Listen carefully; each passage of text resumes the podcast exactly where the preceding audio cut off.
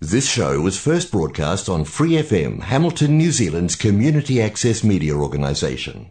For more information on our lineup of shows and the role we play in the media, visit freefm.org.nz.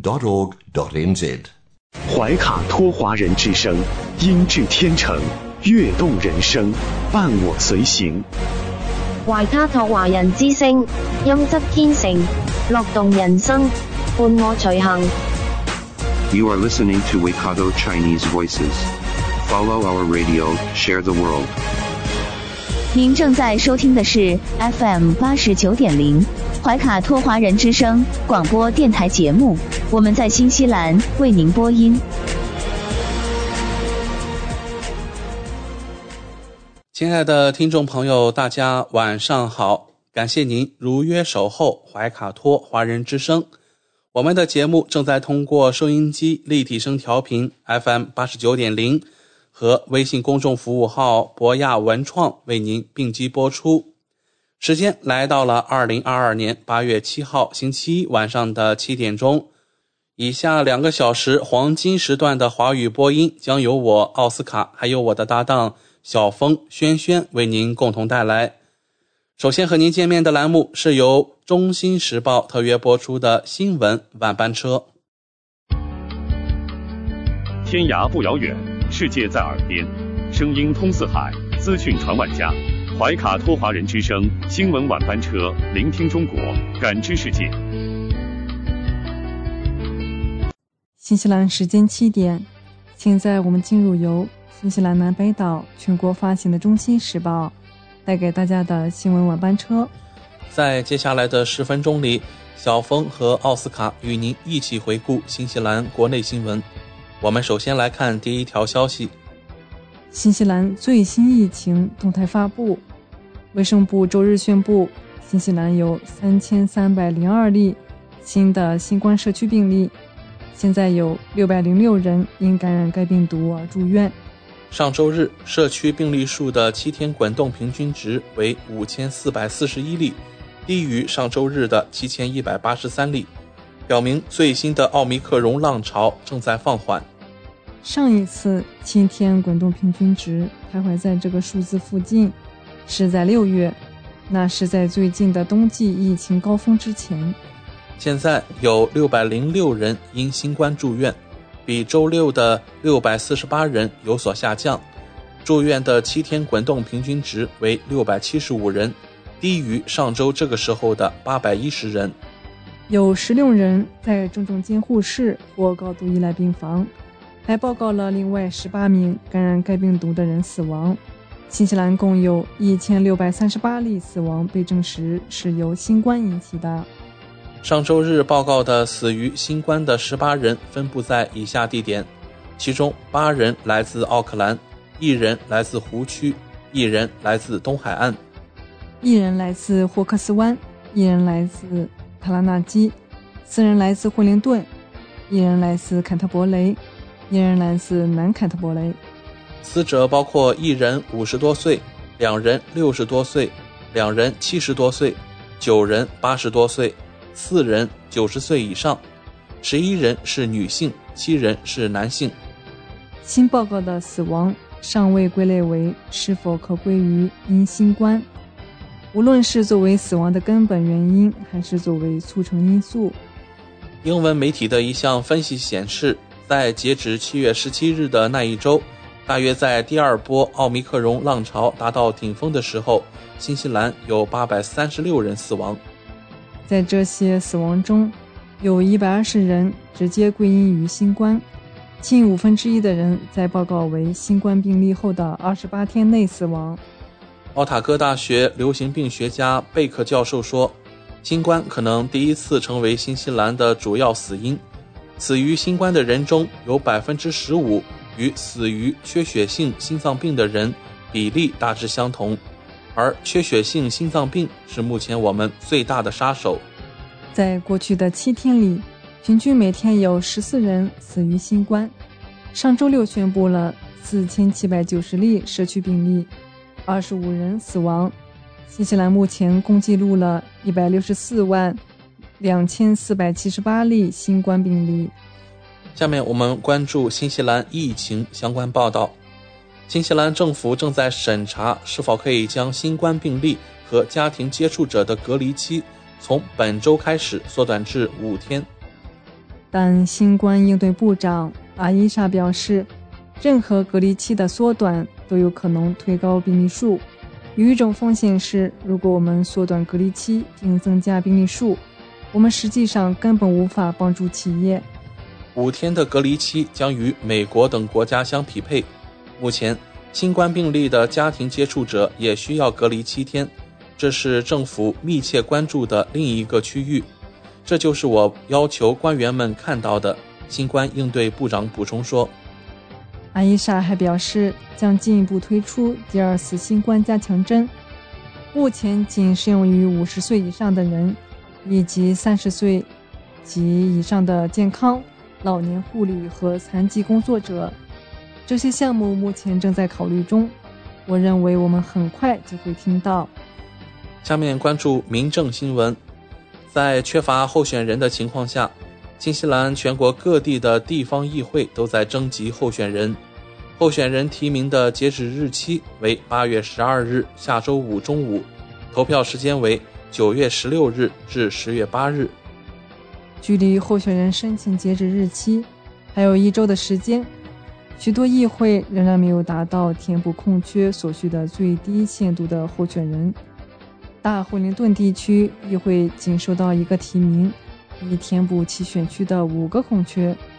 奥塔哥地区议会在丹尼丁选区的六个席位中只有两名候选人，而在全部十二个席位中只有五名候选人。南地环境部的十二个席位获得了五个提名，许多区和市议会也缺乏提名。皇后镇湖区议会的十一个议会席位只收到了六个提名，中奥塔哥区议会五个，罗托鲁瓦湖区议会相同。新西兰地方政府主席表示，有几个因素让候选人望而却步，包括近年来针对。民选官员的丑陋言论。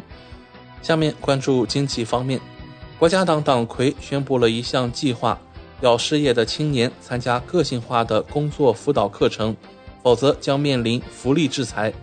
这是该党年度会议上宣布的新福利政策的一部分。国家党党魁克里斯托弗·卢克森在基督城举行的国家党年度会议上。党内忠实人士发表主题演讲时，宣布了这项新政策。国家党认为，如果你还年轻，你可以工作，你就应该工作；如果你找不到工作，你需要鼓励继续采取积极的措施，直到找到一份工作。卢克森补充说，他向目前正在领取福利的失业的年轻人传达了两条信息，并表示国家党站在纳税人一边。首先，试图找工作的年轻人来说，这是一个很艰难的时刻。如果国家党能上台，你会从你自己的工作教练那里得到更多的支持和鼓励。他说。其次，对于不想工作的年轻人，你可能可以在工党的领导下搭个便车，但在国家党的领导下，一切就结束了。第三，对于纳税人，国家党站在你这边。国家党党魁克里斯托弗·卢克森表示，最令人担忧的是，领取求职者福利的新西兰人比国家党执政时期多了五万人。令人不安的是，有三万四千名二十五岁以下的人在领取该福利，这个数字在更党的执政下增加了百分之四十九。卢克森说：“这表明这个政府满嘴跑火车，但不知道如何兑现。”目前约有十万名有能力工作的人正在领取求职者支持福利。六月底的年度数据显示，与上一年相比，获得求职者支持福利的人减少了百分之九点七。这个数字具体是十万零八十六人，比工党二零一七年上任时的六万三千零三十人高出约百分之六十，但低于二零二零年的峰值。十二万三千九百六十六。七月下旬，社会发展部长卡梅尔·塞普洛尼表示，这一数字相当于工作年龄人口的百分之三点二，这与报告的失业率相符。根据国家的党的新政策，国家党政府将把社区提供者纳入其中，从社会发展部重新分配一些资金，并让这些组织来做这项工作。我们将与他们签订合同，为二十五岁以下领取福利三个月或更长时间的人提供专门的工作教练，帮助他们进入工作岗位。还有一个胡萝卜，根据国家党的新政策。国家党政府将向二十五岁以下已领取福利十二个月或更长时间，然后开始工作，并在明年停止领取福利的人提供一千纽币的奖金。卢克森表示，这将激励失业的年轻人成功打破他们对福利的依赖。他补充说，将为求职者提供更多密集支持，并对他们的障碍进行适当评估。那些公然不遵守他们商定的计划的人，如果他们不参加课程、不申请工作或不与他们的工作教练接触，将面临制裁。然而，卢克森在他的演讲中没有详细说明这个制裁会是什么。下面来关注自然天气。在过去五年中，风暴造成的破坏已使保护部损失了两千八百万纽币。暴风雨的破坏。使保护部花费了数百万纽币，在过去的五个财政年度里，维修费用增加了近五倍。在2017年至2022年的五个财政年度，其步道木屋和其他游客基础设施的风暴破坏支出总额为2800万纽币，而在2013年至2017年的四个财政年度中，用于风暴破坏的费用为480万纽币。相关部门表示，很难确定气候变化对成本的影响。我们将着眼于非常长期的数据，以准确地将损害归因于气候变化。然而，在过去的五年里，为应对风暴破坏和紧急检查、解决游客安全问题，土木工程部的支出数据说明了天气模式变化的影响。二零一七年至二零二二年期间。风暴破坏的五年平均预算为五百六十万纽币，而二零一三年至二零一七年的平均预算为一百二十万纽币。环保部在过去五个财政年度中，每年平均分配三百二十万纽币用于应对风暴的预算。在一七到一八、一八到一九和二零到二一财政年度，它在风暴破坏方面的支出低于这个数字。然而，在2021-2022财政年度，额外的500万纽币被指定用于支付多为飓风造成的损失。在2019年、2020年，相关部门为风暴恢复计划拨款1370万纽币，将预算从分配的二百二十万纽币提升到一千五百万纽币。以上就是今天新闻晚班车的内容。接下来将进入每周一晚上由纽华特产特约播出的一档有关新西兰特产的推荐栏目《纽华好物》。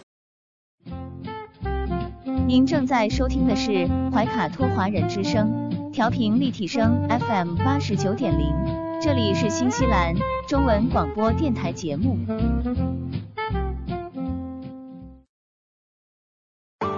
上有天堂美景，下有纽华精品，品澳新美味，享时尚生活。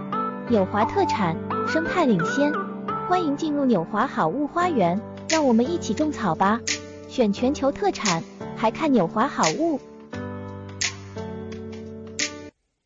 各位怀卡托华人之声中文广播的听众朋友，主播奥斯卡问候大家晚上好，感谢您继续关注我们的节目。从二零二一年开始，怀卡托华人之声迎来了一位全新的品牌嘉宾。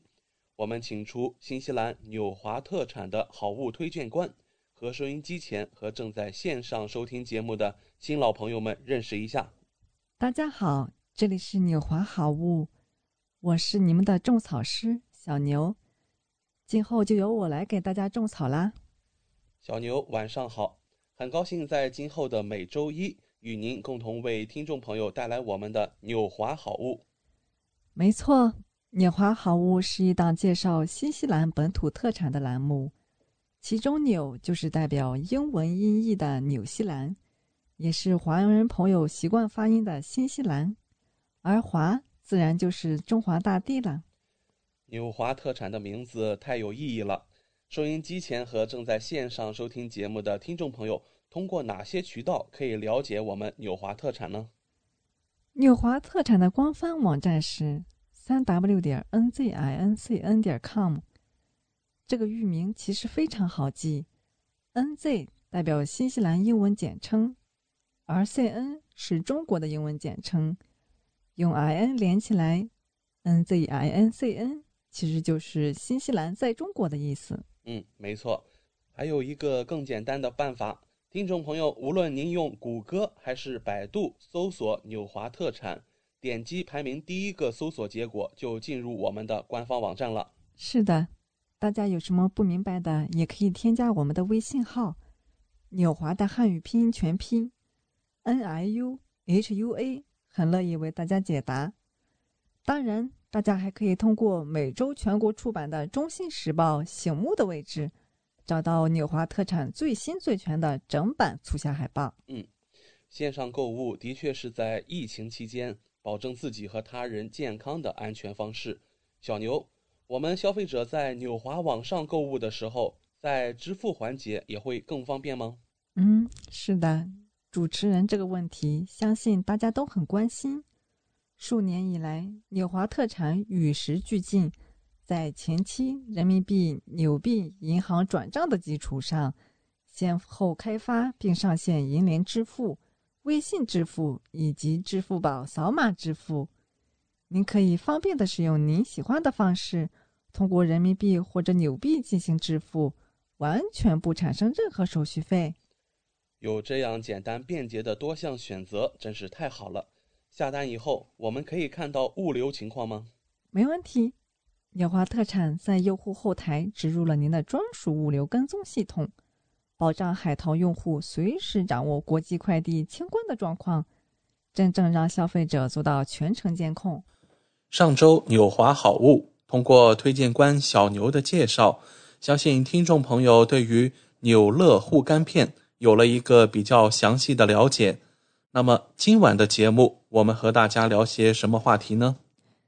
最近疫情仍在继续，各种压力也随之增加。在去年发布的《中国职场压力报告（二零二一）》中，由于不确定性的市场环境，在二零二一上半年，职场人压力指数高达七点二六，这也是近四年来首次破七。其中，二十五到三十岁的职场群体连续两年最高压力群体，并且数据显示，当年收入超过四十万之后，收入越高，压力感越强。没错，让我们一起来看看人们的压力都从何而来的。首先是疲惫感，一般人正常工作时间为八到十个小时，这也是人体健康的负荷量。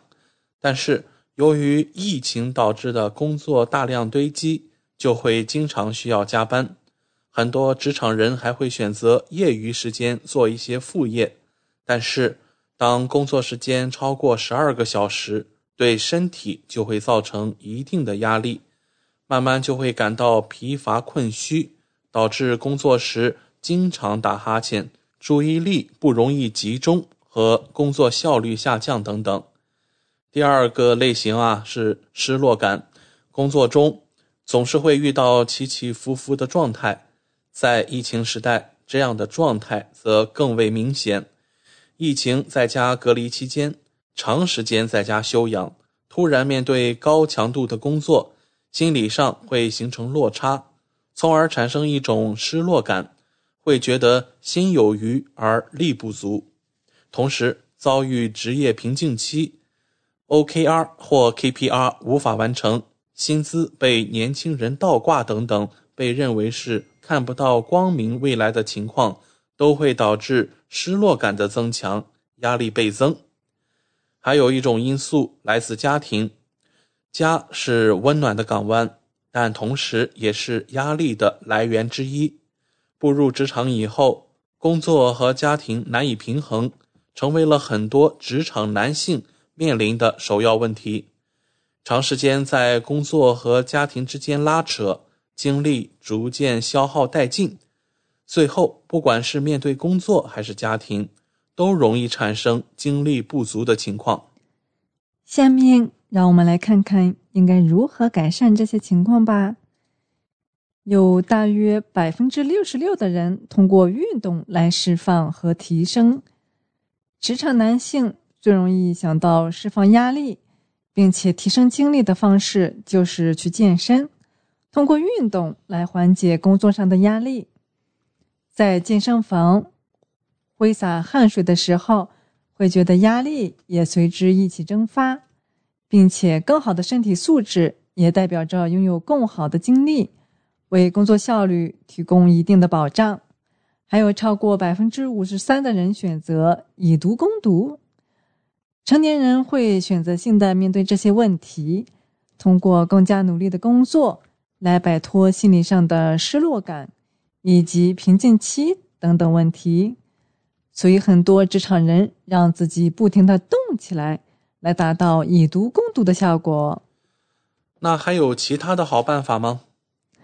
那就需要好健康牡蛎精力丸，三十五年新西兰药房同款，成分安全可靠，特别添加新西兰独有精品布拉夫牡蛎冻干粉，营养丰富，加倍提升精力，帮助提升工作效率。牡蛎富含十八种氨基酸、钙、磷、铁等多种营养元素。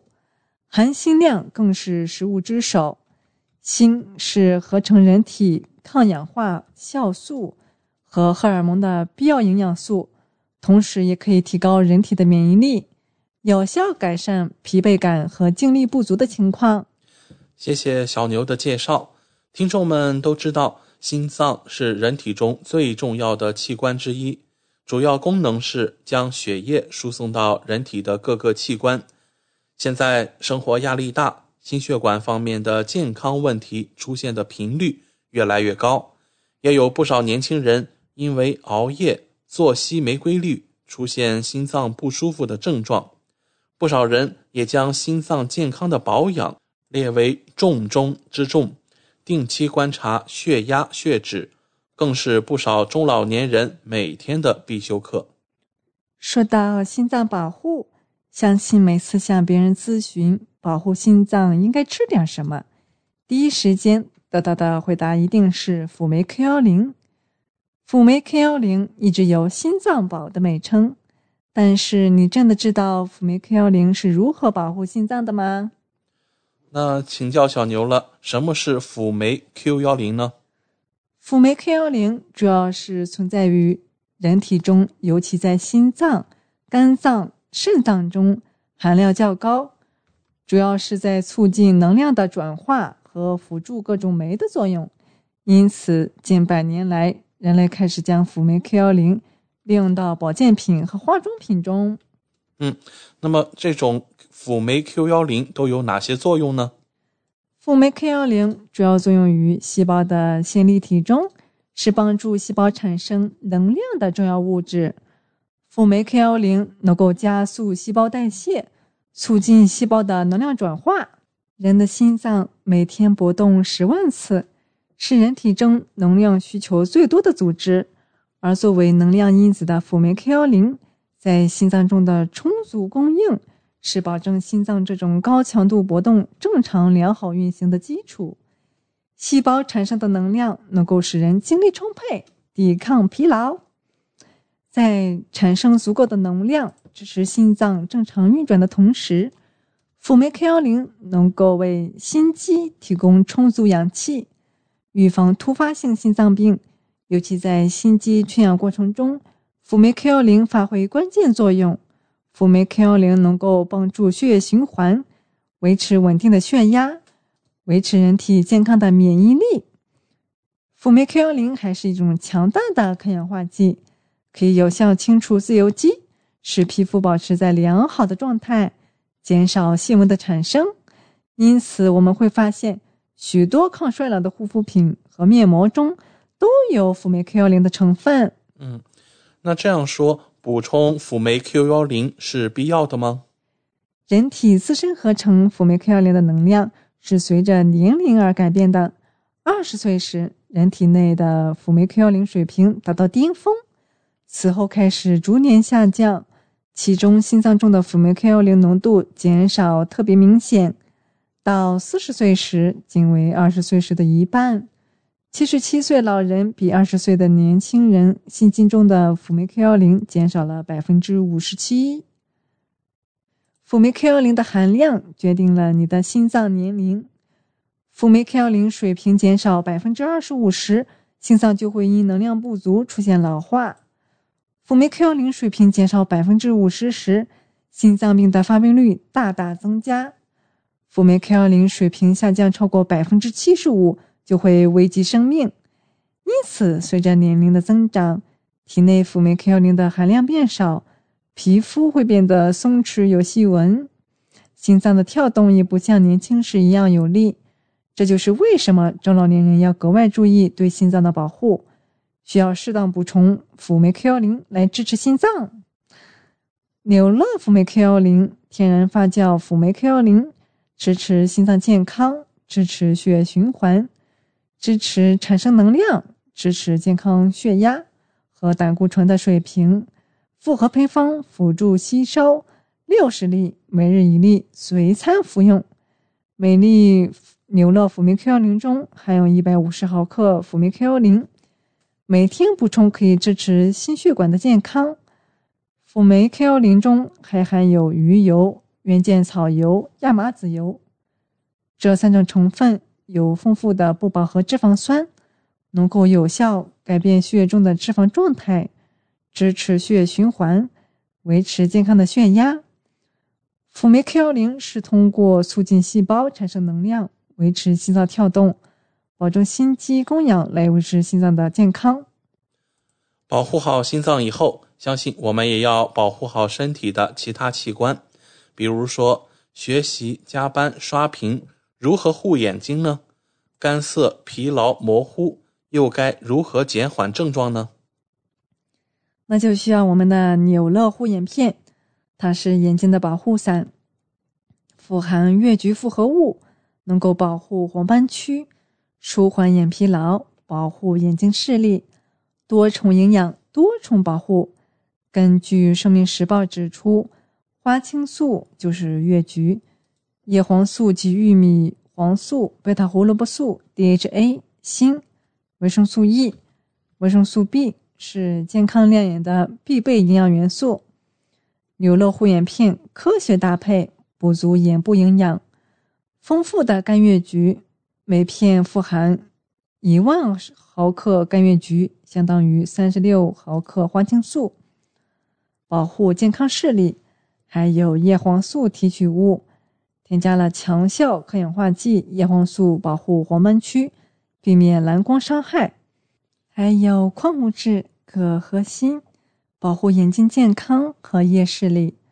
还有贝塔胡萝卜素、维生素 C。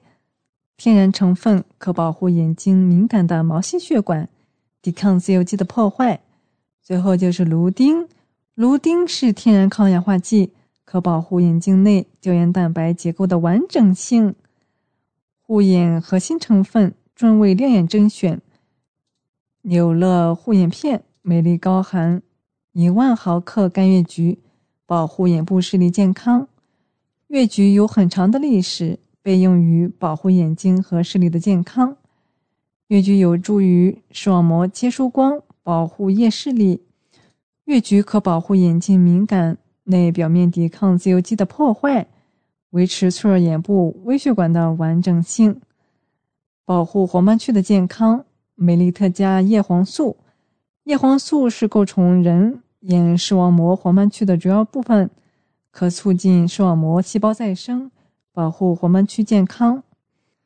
黄斑区主要由叶黄素组成，可有效过滤蓝光，但人体无法合成叶黄素，需要通过摄入来补充。牛乐护眼片多重护眼功效，多方位日常呵护，能够维持健康视力，帮助维持眼睛结构和视力健康，保护黄斑区健康，减慢黄斑区退损，避免蓝光伤害，还有抗氧化保护，抵抗自由基，具有多重抗氧化功效成分，抵抗自由基破坏，减轻视力下降和退化情况，预防各种眼睛敏感症状，比如眼睛干涩等。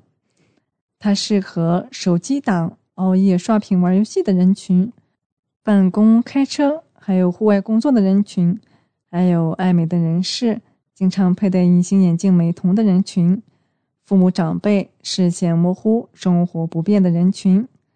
谢谢小牛的介绍。这里我们也准备了几个听众朋友们关心的问题：芦丁是什么？为什么含有该成分呢？芦丁是一种天然抗氧化剂。有助于保护眼睛内胶原蛋白结构的完整性，是保护视力健康的关键。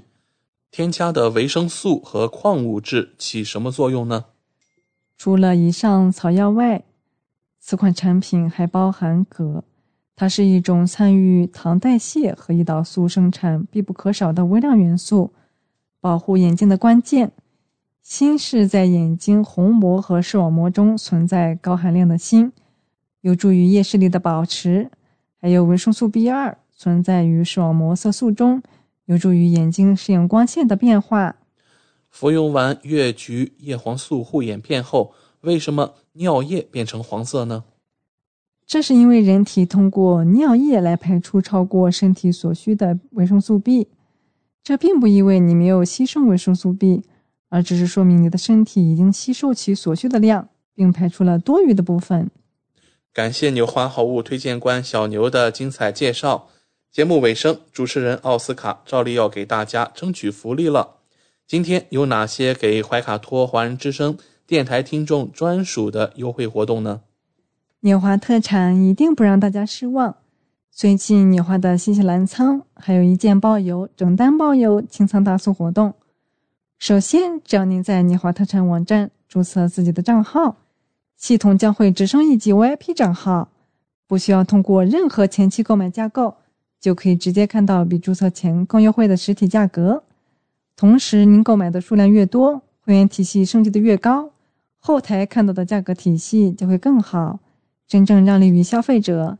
尤其现在疫情期间，政府鼓励大家非必要不外出，因此年华特产希望通过这种方式，鼓励大家在线上消费的行为。减少病毒传播的机会。维卡托华人之声的专属福利来啦！如果还想更多的了解我们的好物，听众朋友可以添加微信客服“纽华”的汉语拼音全拼 “n i u h u a” 联系我们。一周内添加我们微信客服的听众，只要备注“辅酶 K 幺零”，就可以领取二十元的优惠券哦。这是怀卡托华人之声听众朋友的专属福利。通关密码只在本台播放，而且每周都不一样，还请您注意收听啦！感谢纽华好物推荐官小牛带给怀卡托华人之声的专属优惠，期待下周同一时间您继续带我们分享纽华好物。请各位听众朋友别忘了谷歌和百度搜索排名第一的纽华特产，或者可以随时添加我们的微信客服“纽华大汉语拼音全拼”。就可以看到我推荐的超多好物啦！谢谢大家，谢谢小牛做客怀卡托华人之声。纽华特产立足澳新本地，为世界各地消费者与生产公司之间打造了流畅的沟通渠道，避免不必要的中间商，厂家直接供货，一手货源保证。纽华特产现已具备澳大利亚、新西兰、德国、香港、韩国、泰国。英国七地大型仓储仓库与知名品牌商联手合作，涵盖千余种保健、强身、养生等特产品，丰富了海内外客户的选择，成为广大代购和电商首选平台之一。请大家每周一晚七点十分锁定怀卡托华人之声，我们和纽华好物推荐官小牛在这里不见不散。上有天堂美景，下有纽华精品，品澳新美味，享时尚生活。纽华特产，生态领先，欢迎进入纽华好物花园，让我们一起种草吧！选全球特产，还看纽华好物。您正在收听的是怀卡托华人之声，调频立体声 FM 八十九点零，这里是新西兰中文广播电台节目。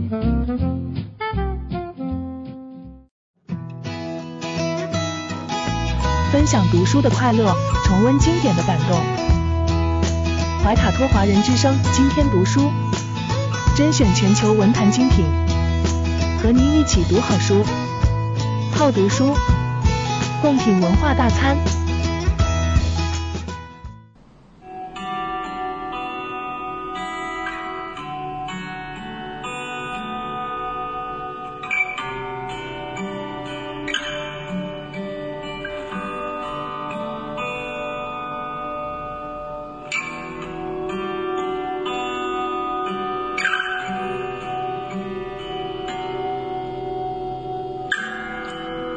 亲爱的听众朋友们，怀卡托华人之声正在播音，我是主持人轩轩。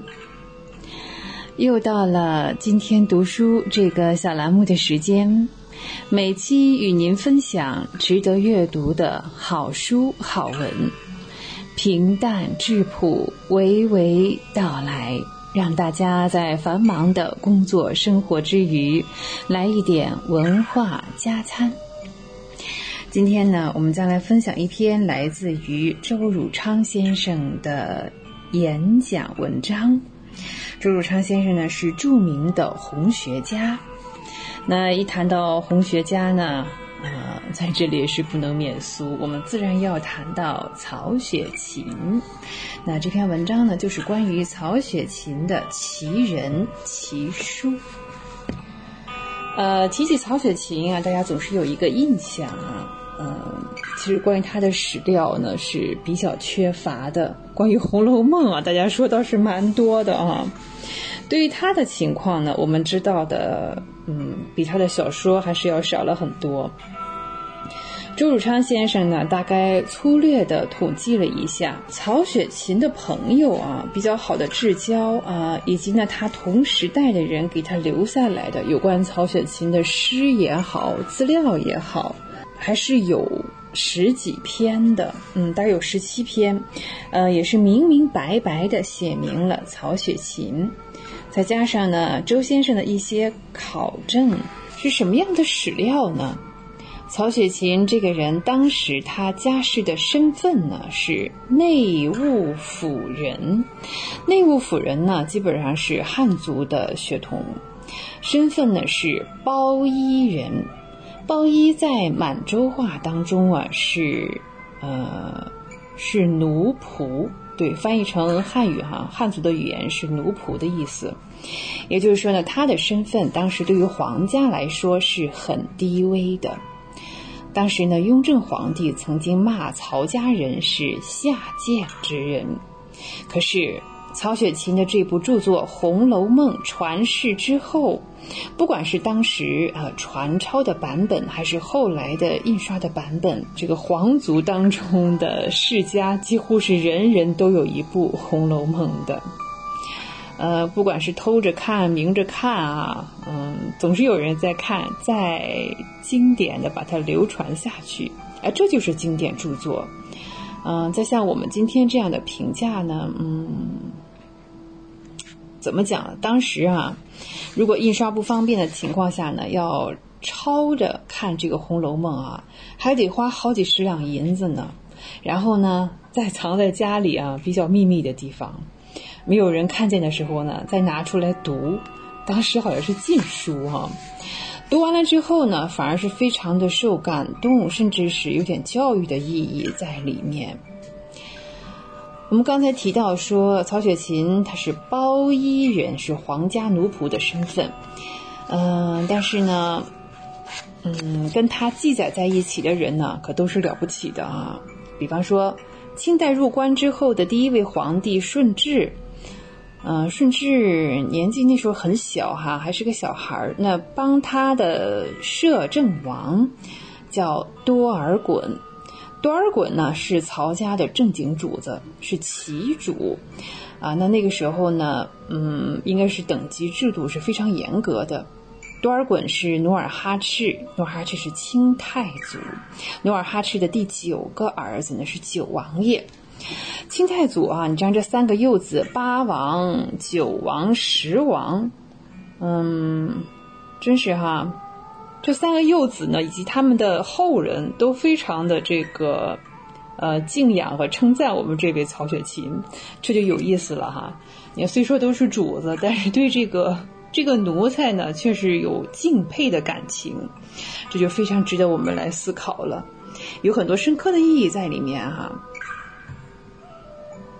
特别是像呃，多尔衮是九王哈，他前面有一个八王。八王的后人有两位和曹雪芹就是算是至交的好友啊。哎，那流传下来关于曹雪芹的诗呢，主要也是这两位呃兄弟留下来的。那十王爷是多铎，多铎呢是誉王，那他的府呢叫誉王府。哎，对，说到这儿，大家猜一猜哈，呃，誉王府现在是哪里啊？呃，有没有有印象的听众朋友们？好，当年的裕王府就是现在北京协和医院，有没有想到？好，好多多家里呢，呃，好几代的管家也都姓曹啊。那据曹家的后人所叙述呢，还有后来的考证啊，裕王府里呢，正式的大管家和曹雪芹的祖辈啊。应该说是一家。那从关外呃铁岭随着皇家入关以来，多铎的后人呢，跟曹雪芹哎也是脱不了干系的啊。其实呢，说起曹雪芹本人啊，我们自然而然的会联想到另外一个人物，他小说中的对贾宝玉。只要伸说起相貌来哈，他跟贾宝玉是不像的。呃，据他当时一位挚友叫。玉瑞哈，嗯，他们是亲眼见过曹雪芹的人哈，所以在留下一些历史的资料哈。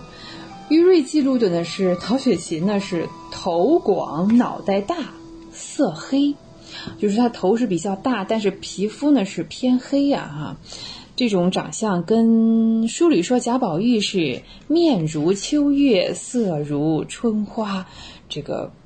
完全不是在一个频道上，是吧？不是一个节奏啊，长得，也可能啊，他们相遇的时候呢，曹雪芹那个时候已经是贫困交加，又衣食无着，饱经风霜之后，弄不好是饿饿的有点黑了，是不？还是饿的难看了呢？呃，但是他依旧是一个善谈会讲故事的人。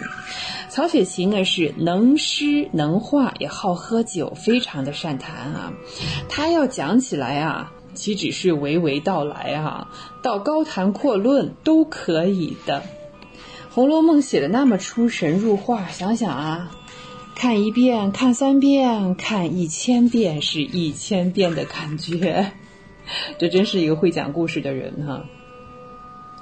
呃，那时候大家呢都是围绕着曹雪芹，经常说：“你讲啊，你的《红楼梦》后后来是怎么样了？最后是什么呀？”曹雪芹说呢，可以讲啊，但是呢，你看我我我也得先先吃饭啊，是吧？啊，那他喜欢吃什么呢？南酒，哎，南北的南。所谓南酒呢，就是绍兴黄酒，哎，他是喜欢喝这个酒。那来个什么菜呢？烧鸭。至于当时的烧鸭是怎么一个工艺呢？我们现在嗯很难去考证了啊。那是不是就是北京全聚德的烤鸭呢？也不好说啊，烤是烤，烧是烧啊，是吗？嗯，不一定哈。好，那有了南酒烧鸭之后呢，他才开始讲这个故事。说起《红楼梦》啊，当时写作的条件真的没有嗯那么好哈。嗯，曹家的这个家长呢，看这个曹雪芹啊，也是不按常规出牌的一个人，怕他惹出祸来哈，嗯，就想办法啊，把他就是圈在一个空房间里哈，叫圈，这个圈其实也叫禁，这两个字可以连起来用哈，圈禁圈禁啊。用这个办法来整治家里的子弟哈。你看过去皇帝要整治大臣的时候哈，这是比较宽大的，因为根本就没有杀你的头，把你禁起来、圈起来啊。说通俗一样，像养猪一样啊，有一个圈，反正就在这个圈里待着哈。哎，真说起来，这个字“圈”和“圈”是同一个字哟，这是多音字。这个音多的是蛮有道理的哈。然后人叫圈是吧？这个动物叫圈哈。那曹家的这个家长啊，现在没有特别清楚的记载是哪一位哈。总之应该是他的父辈里面的，把曹雪芹锁在一个空房间当中。嗯，原原来的记载呢是三年成此书。啊，在空房间里写小说是写了三年，写成《红楼梦》。开始呢，他也不可能明目张胆的说要搞文学创作啊，他只是跟送饭的人说：“你给我纸和笔墨，我练练字。”据当时的记载，哈，曹雪芹是深杂幽灵，深杂幽灵啊，幽灵是唱戏的人啊，就是跟唱戏的戏子们混在一起。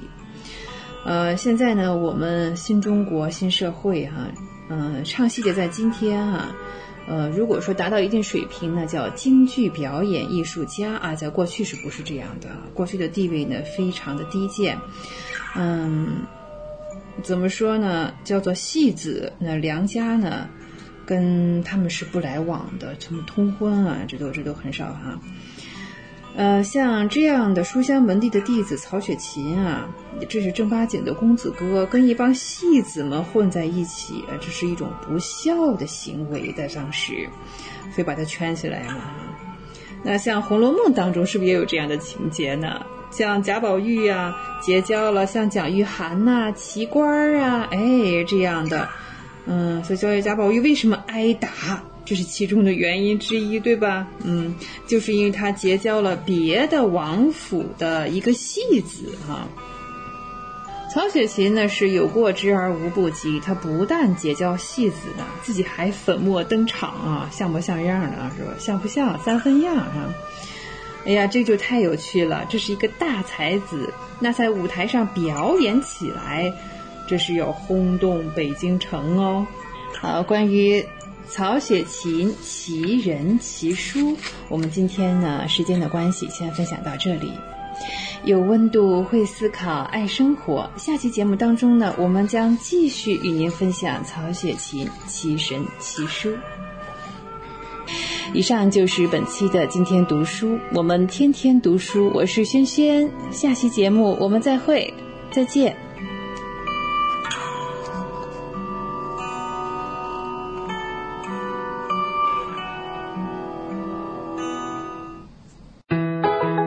讯全方位，生活零距离，新西兰大小事，有声世界，无限精彩。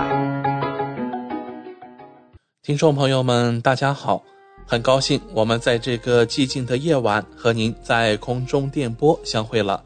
现在我们来到了新西兰大小事节目单元，在这里我们和您分享。发生在怀卡托周边以及新西兰全国的大型新闻资讯，希望今天的节目能够带给您所关心的、所感兴趣的新闻内容。我是今晚主播奥斯卡。我们都知道啊，美国议长南希·佩洛西为一己之私利啊，窜访台湾，吸引了全世界的眼光，而新西兰前总理约翰基爵士。谴责了美国议长访问台湾，称其行为非常鲁莽，并冒着挑衅中国的风险。我们今晚大小事节目单元，首先和您来分享一下新西兰前总理约翰基爵士对于美国议长南希·佩洛西窜访台湾一事的最新发言。根据电视一台的新闻媒体报道，前总理约翰基爵士。非常享受与中国国家主席习近平和美国前总统奥巴马的密切关系。他在接受一台节目采访时，对主持人杰克·塔姆·佩洛西表示，他认为南希·佩洛西是出于个人意识形态的原因，而在摸老虎屁股。他为什么在政治生涯快结束时这样做？答案是因为他想表明个人立场。新西兰总理约翰基说：“洛佩西一直是对中国的鹰派。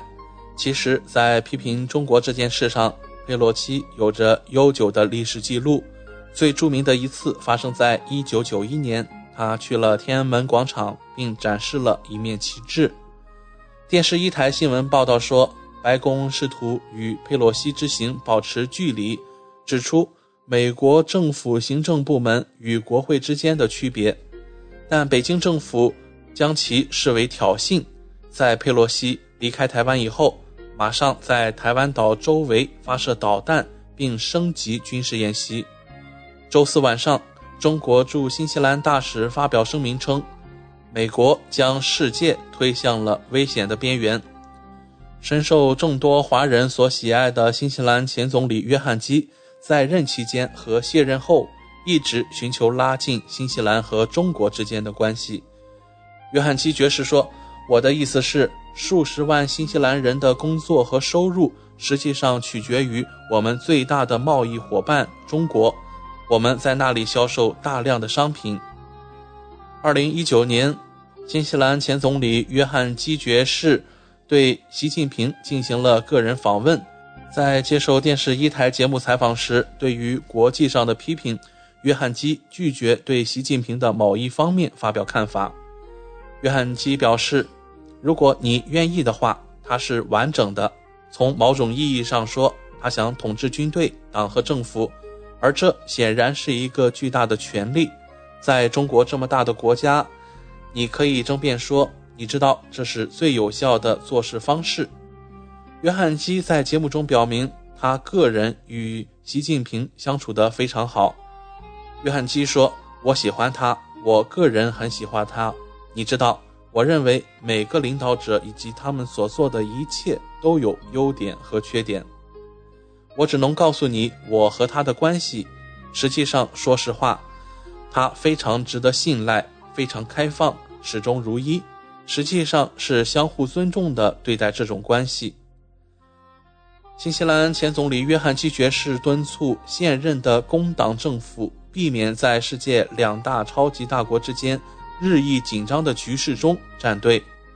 约翰基的观点基本代表了现在国家党党内的观点，与工党政府的观点不太对付，更别说行动党了。工党党魁也是新西兰总理的杰辛达·阿德恩，他的态度非常暧昧。他说，各方都需要进行对话和外交，在这个紧张的时期，我们需要对话和外交。而行动党党魁大卫·西摩更加直白地表示，任何人想去的话，都有权去台湾。通过这样一个节目的采访，相信很多听众朋友都明白了为什么我们这位新西兰前总理约翰基爵士可以受到广大华人的欢迎和喜爱。他在接受电视一台的节目采访时，对于中国的喜欢以及对于中国领导人习近平主席的喜爱之情啊，也是溢于言表。可以说，这是一种更加务实的态度。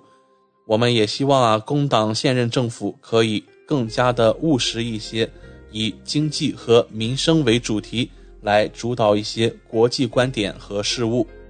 这样一种务实的观点在当下显得尤为重要，因为随着新西兰国内通胀创下了过去三十多年来的新高，大宗物品全面涨价，新西兰民众们的钱包也受到了冲击。导致他们在一些必需品开支上做出了削减。根据一项民调显示，超过百分之九十的人表示，他们正在一定程度上节省开支，其中百分之二十六的人做出了大幅削减。在受访的超过十八岁的一千名民众当中啊，仅有百分之九的人表示他们完全没有节省开支。调查机构的总经理表示，这份民调结果告诉我们，虽然目前的经济形势正在产生相当广泛的影响，但对中年人的影响尤其大。他们中的许多人已经组建了家庭，而且还不负背负有沉重的贷款。根据这份民调，我们看到了新西兰民众削减或停止消费的五大领域。在生活必需品方面，超过五分之一的人表示，他们已经停止购买衣服、鞋子、家居用品或学习用品等生活必需品。另有百分之五十二的人表示，他们对上述商品的消费进行了限制。结果表明，多达百分之七十四的人在一定程度上削减了必需品的开支。而在交通方面，根据民调显示。很少有人彻底停止交通领域的开支，例如公交车、火车、汽车燃油或机票。然而，仍有百分之九的人表示，他们已经彻底中断了交通领域的开支。另有百分之五十七的人削减了相关支出，共计百分之六十六的人在交通领域方面改变了消费习惯。在食品、杂货和其他必需品方面。百分之五的人表示，他们已经彻底停止食品和杂货类商品的消费。百分之五十四的人表示，他们对此进行了消费限制。而在这一领域做出消费改变的人占比约为百分之五十九。就在上个月，新西兰统计局的数据显示，六月份食品价格同比上涨百分之六点六，超市食品价格同比上涨百分之七点六。其中，以牛奶、薯片和酸奶的价格涨幅最大。而在供暖、宽带和其他生活服务方面，百分之九的受访人士指出，他们已经彻底停止家庭供暖、电力、水利、宽带或电话方面的消费。百分之三十八的人反馈称，他们已经削减了相关领域的消费。而在这一领域做出消费改变的人。占比约为百分之四十七。我们再来看看医疗方面，百分之十五的受访者表示，他们在身体不适时已彻底放弃需求医疗的帮助，其中包括开具处方、看医生和电话咨询。另有百分之二十九的人表示，他们削减了该领域的支出。而在这一领域做出消费改变的群体占比约为百分之四十四。根据这份调查，在彻底停止消费方面，医疗排名第二，在交通和必需品之前。而在支出变化最小的类别是房租和抵押贷款，百分之八十的人表示他们仍照常消费，百分之七的人表示已经停止消费。百分之十四的人表示，他们已经削减了相关的开支。收音机前的听众朋友，您如何看待这份有关经济方面的民调呢？您认为自己处于哪一个类别当中呢？我相信每个人都有心中的答案。好了，那这就是我们今晚新西兰大小事带给大家的全部内容了。希望我们带给您了所关心的、所感兴趣的新闻内容。我是今晚主播奥斯卡，请不要走开，接下来我们有更精彩的节目等待着您。怀卡托华人之声，音质天成，悦动人生，伴我随行。怀卡托华人之声，音质天成，乐动人生，伴我随行。You are listening to Waikato Chinese Voices. Follow our radio, share the world. 您正在收听的是 FM 八十九点零怀卡托华人之声广播电台节目，我们在新西兰为您播音。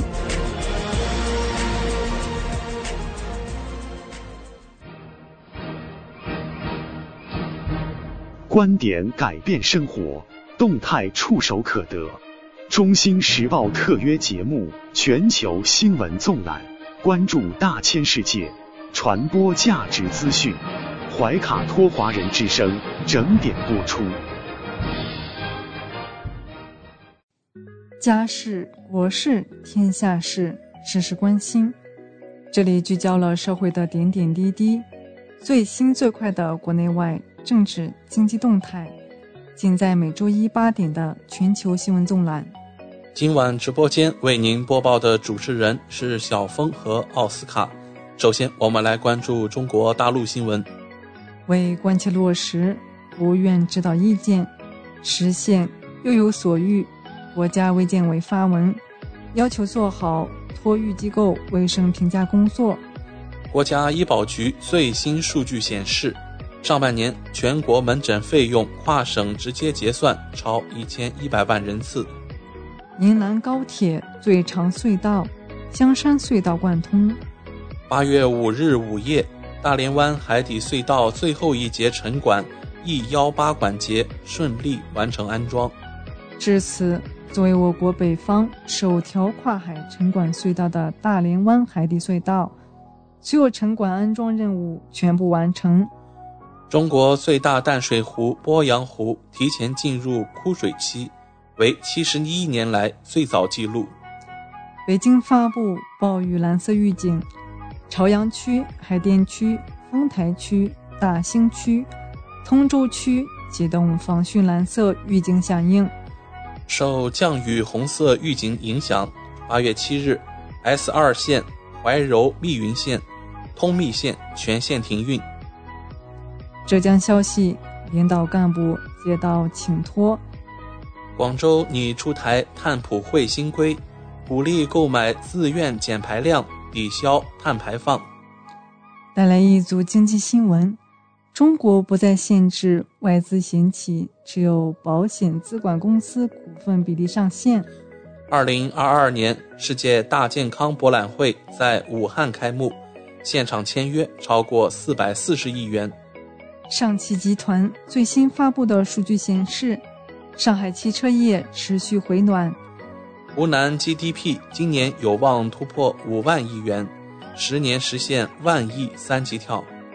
湖南银行机构提供近九十亿元信贷支持，保障双抢时节农业生产。百分之八十五国家级专精特新企业未上市。北交所后备军力量充足。报告显示，我国餐饮行业连锁化率持续上升。带来一组疫情新闻：国家卫健委八月六日通报，五日三十一省市新增确诊病例三百六十一例，其中境外输入五十一例，本土病例三百一十例，包括海南二百六十二例，内蒙古二十二例。广东十一例，浙江七例，广西四例，重庆三例，四川一例。新增本土无症状感染者二百七十五例，其中浙江九十五例，海南四十六例，新疆四十二例。三十一省份累计报告接种新冠病毒疫苗三十四亿两千五百五十九点三万剂次。海南本轮疫情累计报告确诊五百二十五例。一百二十一例无症状感染者。海南消息：目前离开三亚的动车组列车已经全部禁售，滞留游客可半价优惠续住酒店，约三点二万人滞留在三亚酒店，七天风险排查后可离岛。三亚已开始筹划建设气膜核酸实验室，日检测能力达十万管。浙江本轮疫情感染毒株系奥密克戎 BA. 五二变异株，六天之内出现五代病例。八月七日零时起，上海全市疫情风险区清零，一人不核酸，全体变黄码。广东官方辟谣，不会。三亚市旅文局回应：酒店半价比预定价格更高，变相提价可投诉。海南五指山消息，没有核酸检测证明人员不能出入小区等公共场所。法治方面，云南省监狱管理局原纪委书记施继芳接受审查调查。江西安福幼儿园命案嫌犯刘晓辉逃匿时遇车祸，经抢救无效后死亡。石家庄警方通报持刀伤人案详情。杨某业因对监狱管教人员一直心存不满，出狱后便采取极端报复行为。此次案件致两人死亡，一人受伤，伤者无生命危险。军事方面，东部战区十余艘舰艇从多方向对台岛展开风控，现场画面公开。从美国租来的台舰近景破败不堪，锈迹斑斑。中华神盾长春舰穿越所谓海峡中线，台军极度紧张。八月六日至八月十五日，每日八时至十八时，黄海南部部分海域进行实弹射击。八月八日零时至九月八日二十四时，渤海部分范围内执行军事任务。台湾海峡最大公务执法船海巡零六轮首次巡航执法活动圆满结束。外籍人员用专业设备偷拍解放军演训，国内游客发现并制止。军方媒体发文回应，为游客的国家安全意识点赞。美国罗纳德里根航母打击群已于五日开始折返，至六日中午。其已向西南方向移动了约二百三十海里。文体新闻：八六海战五十七周年，冯绍协以致敬钢铁战士、矢志奋斗强军为主题的油画《麦贤德》入藏海军博物馆，永久陈列。芳华现代越剧《万英之母》精彩亮相第五届中国越剧艺术节。大型沉浸式实景演出《寻梦闽都》福州正式首演。国务院特殊津贴专家、四川名中医齐鲁光逝世，享年七十一岁。生前扎着针坚持看诊。世界乒乓球职业大联盟 WTT 突尼斯站，蒯曼、张睿和何卓佳、石巡瑶成功会师女双决赛。提前确保冠军，赵子豪、薛飞顺利获胜，将争夺男双冠军。首届中国飞盘联赛陕西西安站的比赛正式开打。港澳台方面，我们首先来看港澳新闻。截止八月六日零时，香港新增四千六百零二例确诊病例和四例死亡病例。黎智英拟审司法复核组国安处查手机。台湾新闻：八月六日，台湾新增一万九千七百五十三例本土确诊病例，新增五十一例死亡病例。王毅表示，若孙中山地下有灵，会指着蔡英文鼻子说不孝子孙。国民党前主席洪秀柱表示，该把佩洛西多留几天。感受被实战演练包围的感觉。屋漏偏逢连夜雨，台军方知名技术将领六日清晨在旅馆猝死。热带鱼船只在台湾岛附近东陆，官方回应未驶入涉事海域。台湾民众评论解放军台海军演，看到后每个毛孔都炸裂，台湾可以直接投降了。台湾螺蛳粉店老板表示，很自豪将广西美食带到宝岛，家乡人吃后会流泪。外媒消息，苹果要供应商从台湾地区向中国大陆供货时，严格遵守中方规定。您正在收听的是怀卡托华人之声，调频立体声 FM 八十九点零，这里是新西兰。中文广播电台节目，光影随行，戏如人生。怀卡托华人之声中文广播带给您精彩经典的影视剧和纪录片分享，让我们与您展开一段胶片之旅，共同陶醉于光影世界。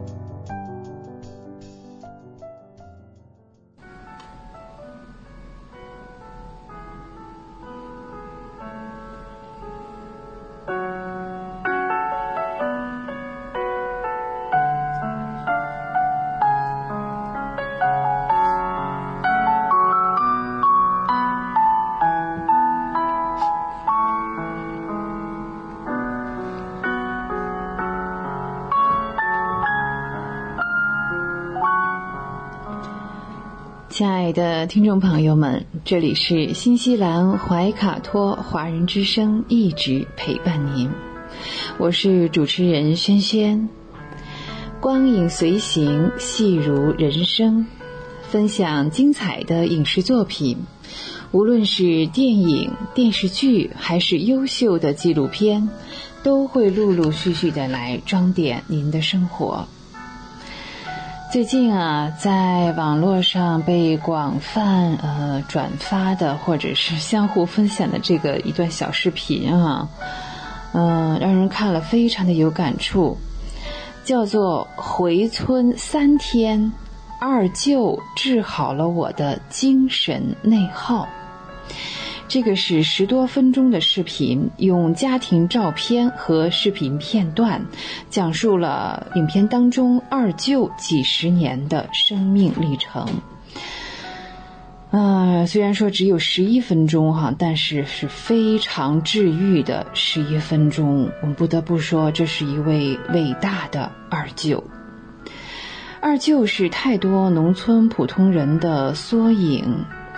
一个不怨恨普通人，努力的活着，哎，这就是成功。自强不息，不要自命不凡，也不要自暴自弃。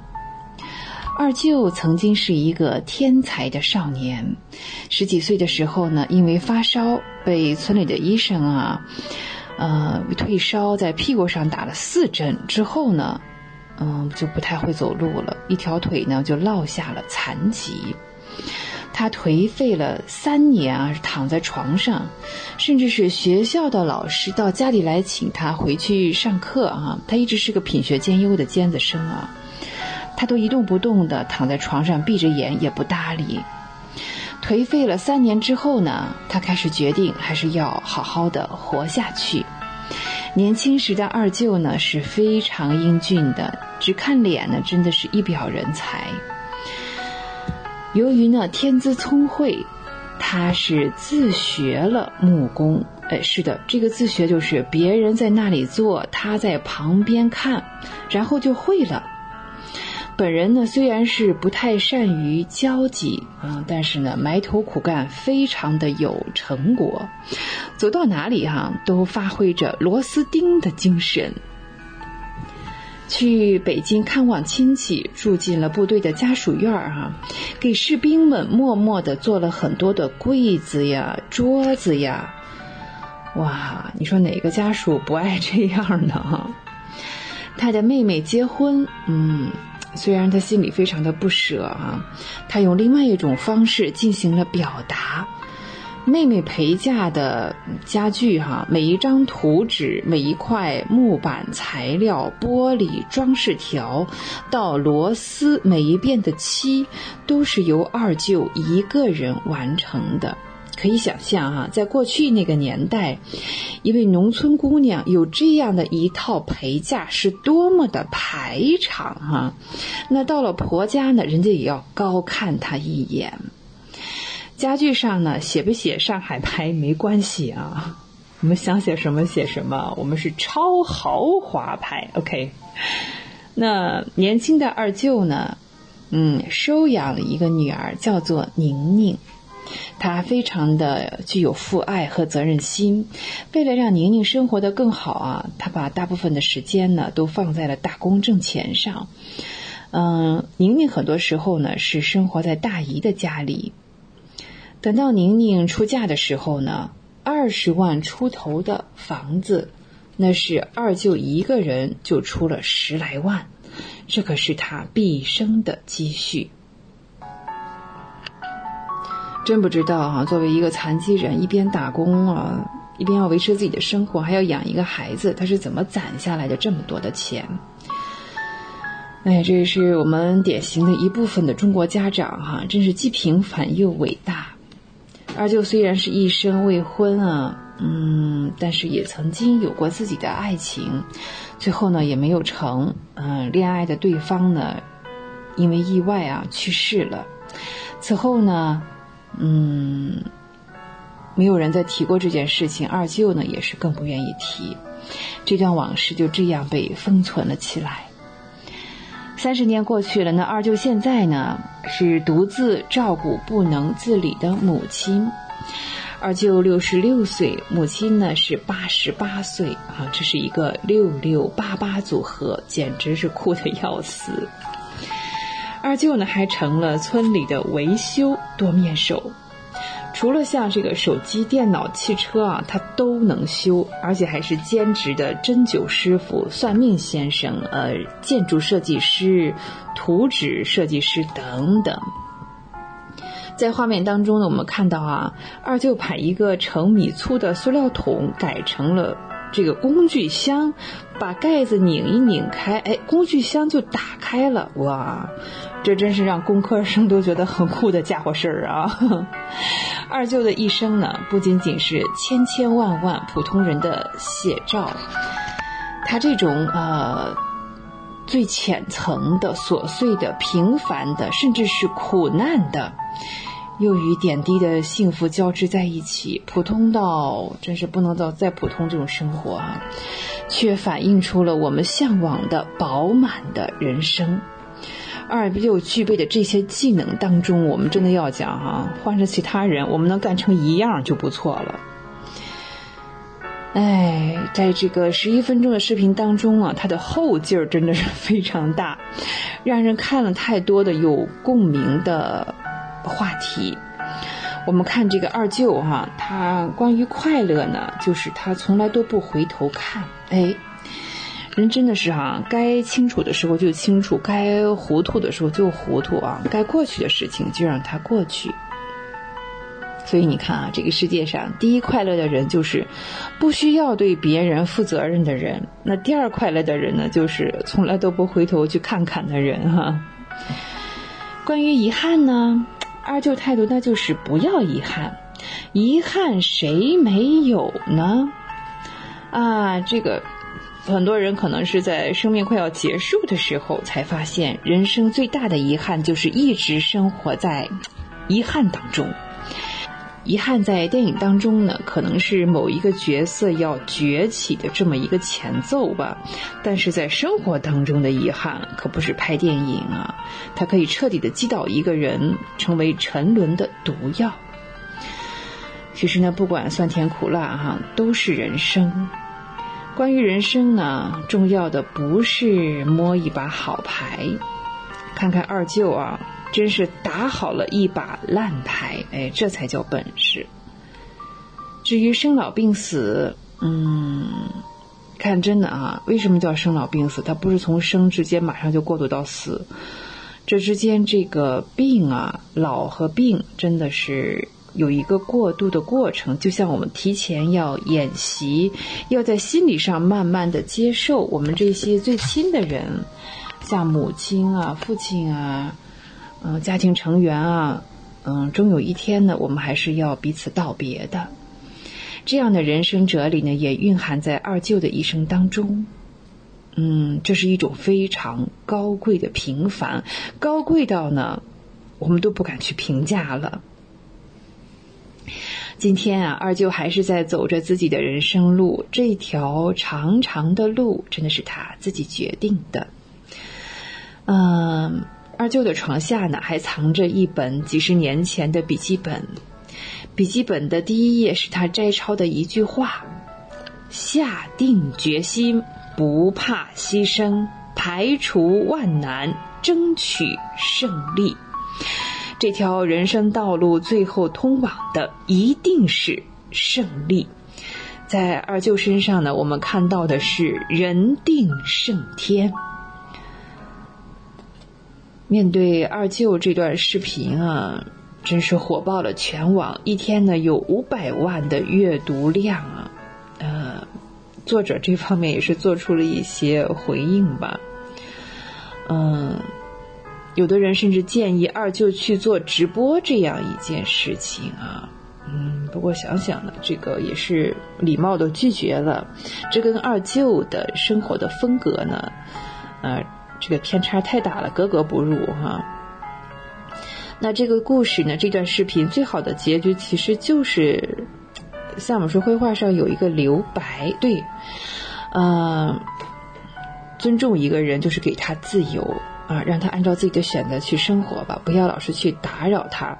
既然他治愈了我们，那我们请尊重他的自由和权利。最后呢，我们要向二舅致敬，或者是千千万万个像二舅这样自强不息的中国人。啊，这是被千万人点赞的二舅。那在我们看到的视频过程当中呢，浮现的嗯，家里的什么二大爷、三姑、四叔、五舅、六婶儿。呃，这段视频呢是十一分二十七秒，大约是浓缩了二舅到目前的生活。那还有一部分朋友们呢，嗯，被这个二舅的故事所吸引，很多人还想听听更多的。二舅的，或者是类似于二舅的故事，其实呢，嗯，这也是一件好事。多向自强不息、这种必定胜利的人去学习、去借鉴、去治愈我们自己。呃，在致敬二舅的同时呢，我们也致敬每一个像二舅这样平凡而不凡的人。光影随行，戏如人生。轩轩又要与您说再见了，非常感谢您的时间。怀卡托华人之声与您常相伴，下期节目我们再会，再见。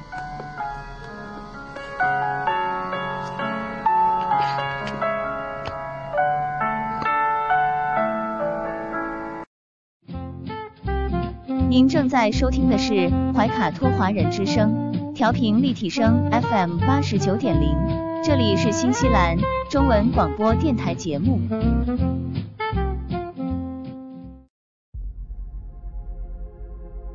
地球是我们既神秘又熟悉的家园，走过了四十多亿年的奇妙旅程。怀卡托华人之声《地球传奇》，了解我们对地球的探索、文明的兴衰简史、环境与人类的关系、科技的发展进步。开启一段各方角色在地球舞台演绎的故事。亲爱的听众朋友，大家好！新西兰周一的晚上，感谢您继续守候怀卡托华人之声，我是主持人小峰。本期节目，我们将要和听众朋友们一起来分享以下几个主要纪念日，他们分别是八月八日，今天的。中国全民健身日，八月十二日的国际青年节，本周五同一天的中华习俗中元节，以及八月十三日本周六的国际左撇子日。接下来，怀卡托华人之声的主播小峰就和您分享这一周精彩纷呈的节日。第一个是八月八日，中国全民健身日。二零二二年八月八日。是中国第十四个全民健身日。设立全民健身日的目的是适应人民群众体育的需求，促进全民健身运动开展的需要，使进一步发挥体育的综合功能和社会效应，丰富社会体育文化生活，促进人的全面发展的需要，是促进中国从体育大国。向体育强国目标迈进的需要，也是对北京奥运会的最好纪念。一九九五年，我国推行全民健身计划纲要，至今已经开展了十多年的全民健身周月活动。国家体育总局群体司司长盛志国表示，要把全民健身日与已有的全民健身活动相结合。并且有所创新。国家体育局总局长刘鹏在新闻发布会上表示，体育的根本目的是满足广大人民群众日益增长的健身健体需求。而2008年北京奥运会圆满成功，更是极大地激发了亿万人民群众的体育热情，增强了全社会的体育意识。刘鹏说：“希望八月八日这一天，每一个人都能够在自己所在的地方，快乐健康的从事体育健身活动。为了满足广大人民群众日益增长的体育需求，为了纪念北京奥运会成功举办，国务院批准从二零零九年起，每年八月八日为全民健身日。”全民健身日是指2009年10月1日起实行的《全民健身条例》第十二条中规定的，应当在当日加强全民健身宣传，积极组织和参与全民健身活动，组织开展免费健身指导服务，向公众免费开放公共体育设施的活动日，具体时间为每年的8月8日。既是为了纪念北京成功举办奥运会，也是为了倡导人民群众更广泛的参加体育健身运动。今年的全民健身日主题活动以贴近群众、方便参与、丰富多彩、注重实效为原则。八月八日前后，国家总体育局计划在全国范围内组织开展全民健身日主题活动四千余个。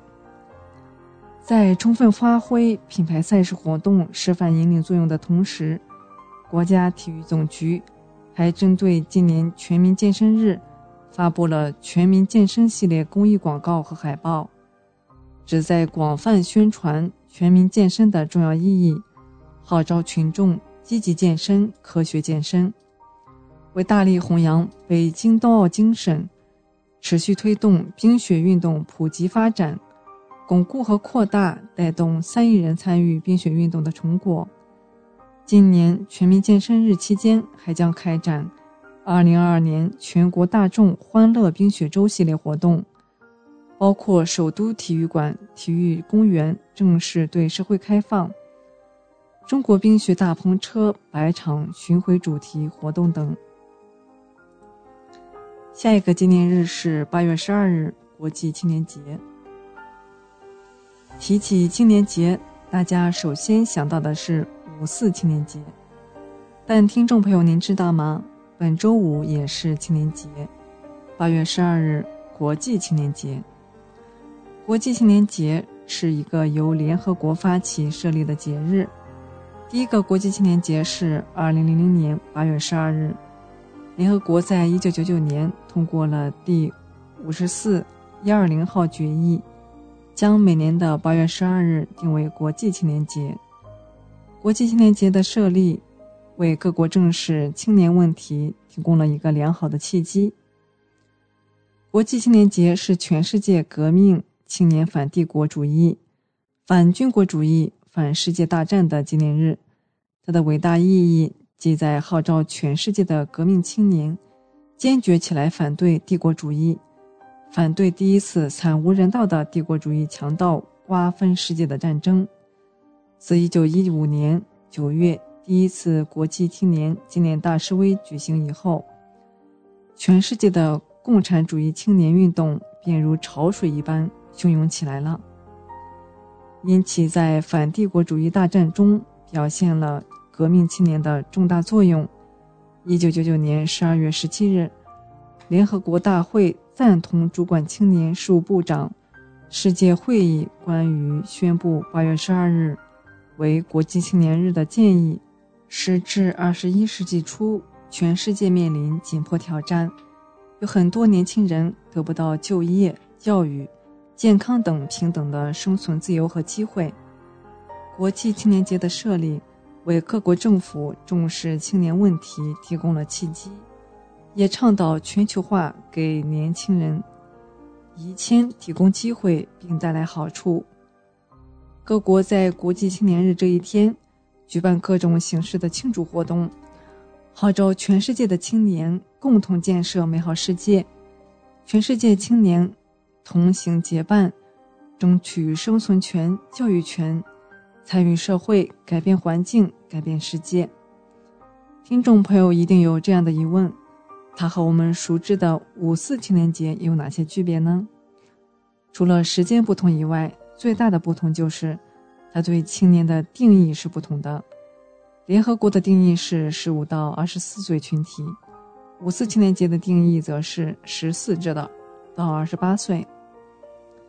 青年兴则国家兴，青年强则国家强。青年一代有理想、有本领、有担当。国家就有前途，民族就有希望。怀卡托华人之声祝大家青年节快乐！下一个节日就是八月十二日中元节。每年的农历七月十五是民间的悼亡节，也俗称鬼节。七月半，道教称为中元节，佛教称为盂兰盆节。中元节的核心意义是报本返始，祭拜祖先，不忘祖先，感念亲恩，是每个人立世之本。也是上传下来的古训，它的起源早在先秦时期就有了奉拜祖宗的观念。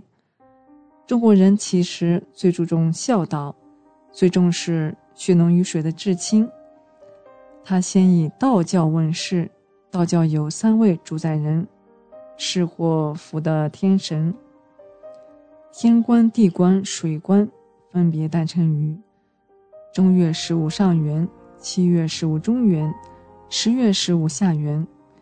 天官为人赐福，地官为人赦罪，水官为人解厄。佛教起源说是佛陀的大弟子目犍连，见到母亲在阿鼻地狱中受恶鬼之苦，便以钵盛饭菜送给母亲，母亲抓饭来吃。饭一到手，就变成滚烫的炭火。穆建连祈求佛陀能救出母亲。佛陀告诉穆建连：“你母亲在世，不信因果轮回正法，毁僧谤佛，所以当受此苦。若想救母，需在七月十五日，拿百味珍肴、鲜花、鲜果供奉十方僧众，借大家法力，使得之超度。”穆建连便在这天供养三宝，解救了母亲。后天下众生都可以通过这种方式解救七世父母，这就是盂兰盆节的来历。再一种说法是，古代死刑犯都是在秋后问斩，称为秋祭。到了南朝，便定七月十五为祭祖的日子。由于有鬼神观念。中国人认为人死后是去往阴间，我们在阳间，只是阴阳相隔才不得相见，因此有了悼念亡人、祭祖的活动。每年这日给亲人送吃的、用的和冥币。七月十五对我们来说是很有现实价值意义的，和今天人们社会价值观一脉相承。中原悼念亡亲。是追念先人，不忘祖恩，孝敬父母养育之恩，是中华优秀传统文化的美德。世界上血缘亲情、母爱父爱是伟大的，也是我们最不可以忘记的。中元节是祭祖大节，源于上古秋愁告慰祖先的七月半，后因佛道思想融入，使其节日内涵更为丰富。超越了传统家族观念，礼敬万物，影响也更加深远。中元节真热闹，白天不闹，晚上闹，莲花灯，莲花灯，今儿个点了，明个扔，荷花灯，荷花灯，天上星星，水里的灯。名言简明生动的语言，传承着数千年来生生不息的节俗活动，直至今天。中元节依旧是中华多民族以及海外文化圈的最重要的传统节日之一。最后一个节日是八月十三日，国际左撇子日。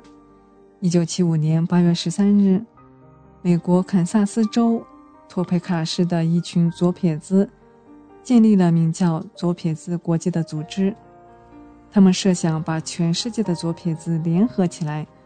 共同争取左撇子的权利。一年后，该组织举行庆祝活动，并将这一天确定为国际左撇子日，希望有朝一日，全世界的左撇子一起庆祝自己的节日。一九七六年的八月十三日，就成为第一个国际左撇子日。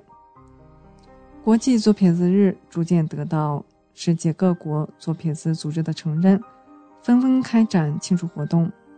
一九九二年，英国伦敦左撇子俱乐部也将八月十三日确定为国际左撇子日，并于当年举办他们的第一届国际左撇子日庆典。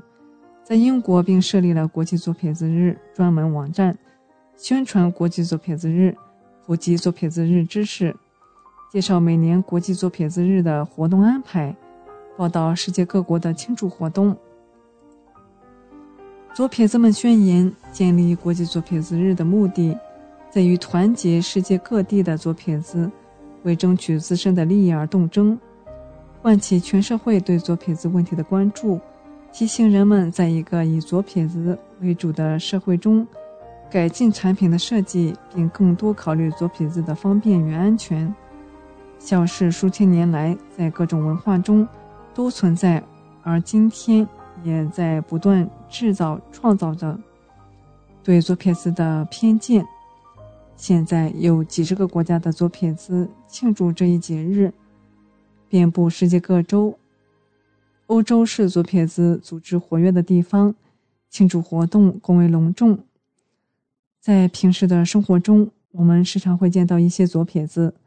看到这类人群，我们总会想到“聪明”一词，因为许多家喻户晓的人物都是左撇子，例如画家达芬奇、喜剧演员卓别林、性感女星玛丽莲·梦露、自然科学家爱因斯坦、微软创始人比尔·盖茨等。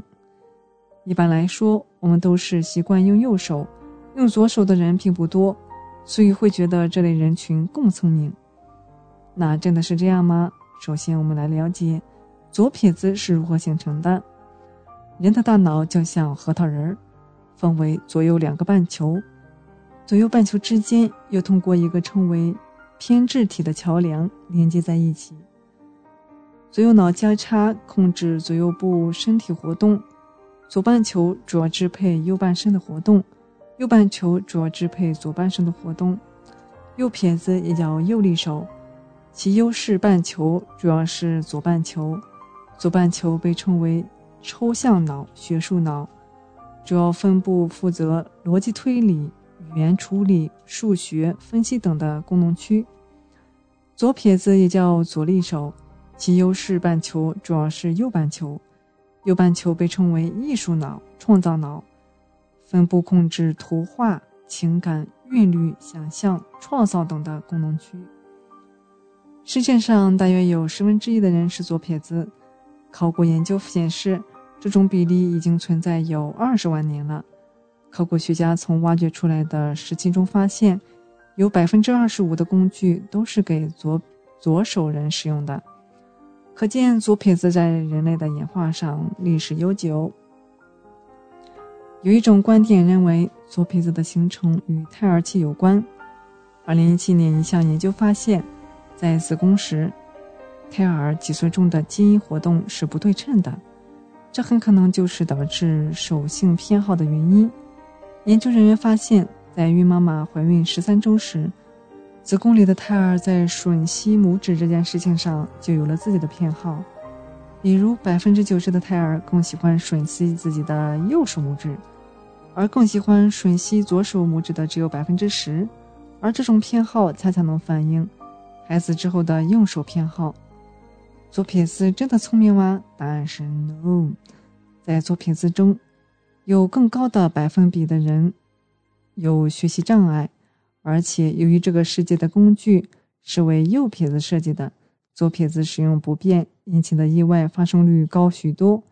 有句话叫“物以稀为贵”，出现的少了，人们自然就觉得稀奇了。关于智商与左右利手之间的关系，早在八十多年以前就开始被人们关注了。一九三三年，美国巴克内尔大学的心理学家让三百三十九名新入学的男生。接受智商测试，随后这些学生又接受了左右两只手的力量测试。研究结果显示，这些大学新生的智商不仅和左右手的力量大小没有关系，和两手的力量比例也没有关系。由于神经系统交叉指挥的现象，所以左大脑有优势的人一般多用右手，右大脑有优势的人一般是左撇子。现实生活中，也会有人两手都会用，两边的大脑都开发，但我们也要知道，虽然左右各脑各司其职，但其实是相同运作的。大脑控制活动通过左右脑配合完成。人的智力水平很大程度与左右脑能够高效协同工作有关，而非取决于其中某一侧。先天的这种优势差别并不大。那么最后，我们来讨论收音机前的家长们关心的一个问题：孩子是左撇子，到底需不需要矫正呢？科学界普遍认为。左右利手的区分是先天的，孩子一出生就已经确定了。于是，为了止损或者不要跟别人不一样，很多家长会强行纠正孩子的利手。不少人小时候都有过被父母纠正用右手吃饭、被逼着用右手写字的血泪史。对左撇子的粗暴改造，也许可以称之为对脑子的一种不流血的侵犯。当强迫孩子从左手变为右手时，其实是强制他们减少本来占优势的右脑活动，切换为并不占优势的左脑，这可能会打乱大脑已经形成的任务分工，造成大脑的中枢指令系统出现混乱。这绝不是危言耸听，请你试想一下，书写是如何复杂的一个过程，也许它在人必须完成的行为中。是最为困难的困难的一个。书写需要调动脑子里众多不相干的功能，协同合理运行。这包括精密运动能力、语言能力、对文字的空间想象能力，同时还有众多的思维链在协同运作。在书写的过程中，大脑被整体动起来，记忆组合。以及对记忆的调动，必须高度配合才能完成。孩子的行为也可能因此受到影响，比如记忆力受损、语言能力发育缺陷、多动症、潜能发展受阻等。不管是左撇子还是右撇子，对孩子的发展并不会产生非常大的影响，顺其自然就好啦。左撇子更聪明是一个科学谣言。左手右手没有对错，只有不同。以一颗平常心看待左右手的使用，其实我们都是普通人罢了。聪明的人有些可能是天生的，但大部分都是靠的后天的努力。今天我们的地球传奇就和大家聊到这里，希望节目主播小峰可以带给听众朋友们一些有趣的知识和话题，能够引起大家的共鸣。马上呢，我们就会进入深受听众朋友们喜欢的生活百科。主持人会和大家一起探索和发现隐藏在日常生活中的趣味知识和实用技巧。不要走开，精彩稍后继续。聆听我的声音，精彩您的生活，美妙无处不在。怀卡托华人之声，生活百科。怀卡托华人之声中文广播的听众朋友们，我是主持人小峰，我是主持人奥斯卡，感谢大家今晚的陪伴。现在来到了我们今天黄金时段华语播音的最后一个单元——生活百科。这是一个充满了生活小智慧的专题时间，主持人在这里和大家分享各种各样的趣味日常小窍门。让您在生活中更加得心应手。南半球正值寒冬季节，天气越来越冷。相比夏季，冬季出汗少，很多听众朋友没有主动喝水的意识。中国膳食指南建议，一般成人每天饮水一千五百到一千七百毫升，相当于一次性水杯八杯的水量。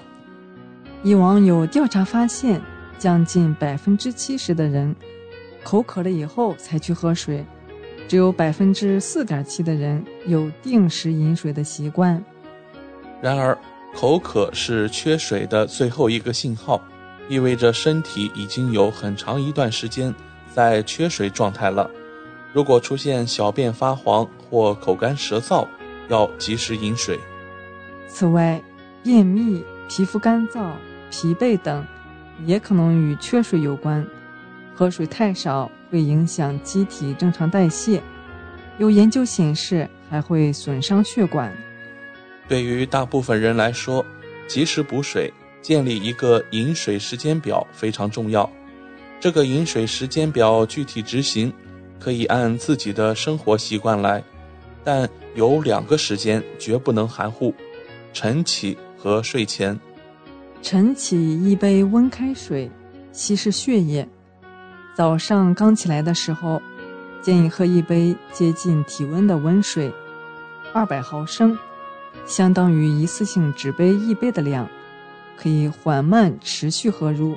这杯水能起到及时稀释血液的作用，除非有咽喉炎症或者医生有嘱咐，否则不用在水里加盐或者其他东西。大多数听众朋友在夜间睡眠时，基本不起来补充水分，但呼吸、排汗、泌尿等都要消耗水分。晨起时容易处在缺水状态，人的血粘稠度也会偏高。对于一些老年人来说，血液浓缩会导致心脑血管疾病发生的风险增加。此时喝任何添加了盐、油、糖的饮品，都不如喝白开水健康。睡前一杯温开水，补充睡眠失去的水分。晚上睡觉之前。建议一般成人喝一百到二百毫升的白开水，这是为了补充晚上睡眠时失去的水分。尤其冬天室内会偏干燥一些，适量喝点水是有益的。当然，如果喝了水会影响睡眠的话，那还是要控制好睡前的饮水量，以免因为起夜而影响了睡眠质量，那可能会得不偿失。一些存在心脏疾病和肾功能障碍的人，睡前喝水可能会导致水肿。对于大多数成年人来说，睡前喝一百到二百毫升水是不会导致水肿的。除此之外，在白天每隔两到三个小时，建议喝一杯两百毫升的水，尽量一次性喝完。有些人口渴时拿起杯子。喝了一口缓解口渴的感觉后就放下了，但这一口水虽然缓解了口渴的感觉，却无法喂饱全身缺水的细胞。喝水不能抿着喝，这样只能解决局部的滋润，喂足全身的细胞不够，需要将一杯水连续缓慢喝下去，二十一分钟才能把全身缺水的细胞整体喂饱。那么。建立了饮水时间表以后，怎么判断喝水的量是否达标呢？答案是自己不口渴，眼睑丰润有光泽，尿液变得清澈。执行饮水时间表并不难，只要对生活中的一些细节多加注意即可。而正是这些细节，却可以决定自己的健康走向。所以说，冬天也要多喝水。主播在这里也要提醒听众朋友，还有一个多月，新西兰的夏时制就要开始了。烈日炎炎，很多爱美的女性为了防止晒黑，出门上街时全副武装，把自己从头到脚遮得严严实实。的确，据说南半球新西兰的上空因为臭氧层缺失，紫外线也比其他地区更为强烈。但事实上，过度防晒容易让身体缺乏光照，从而导致骨质疏松的风险增加哦。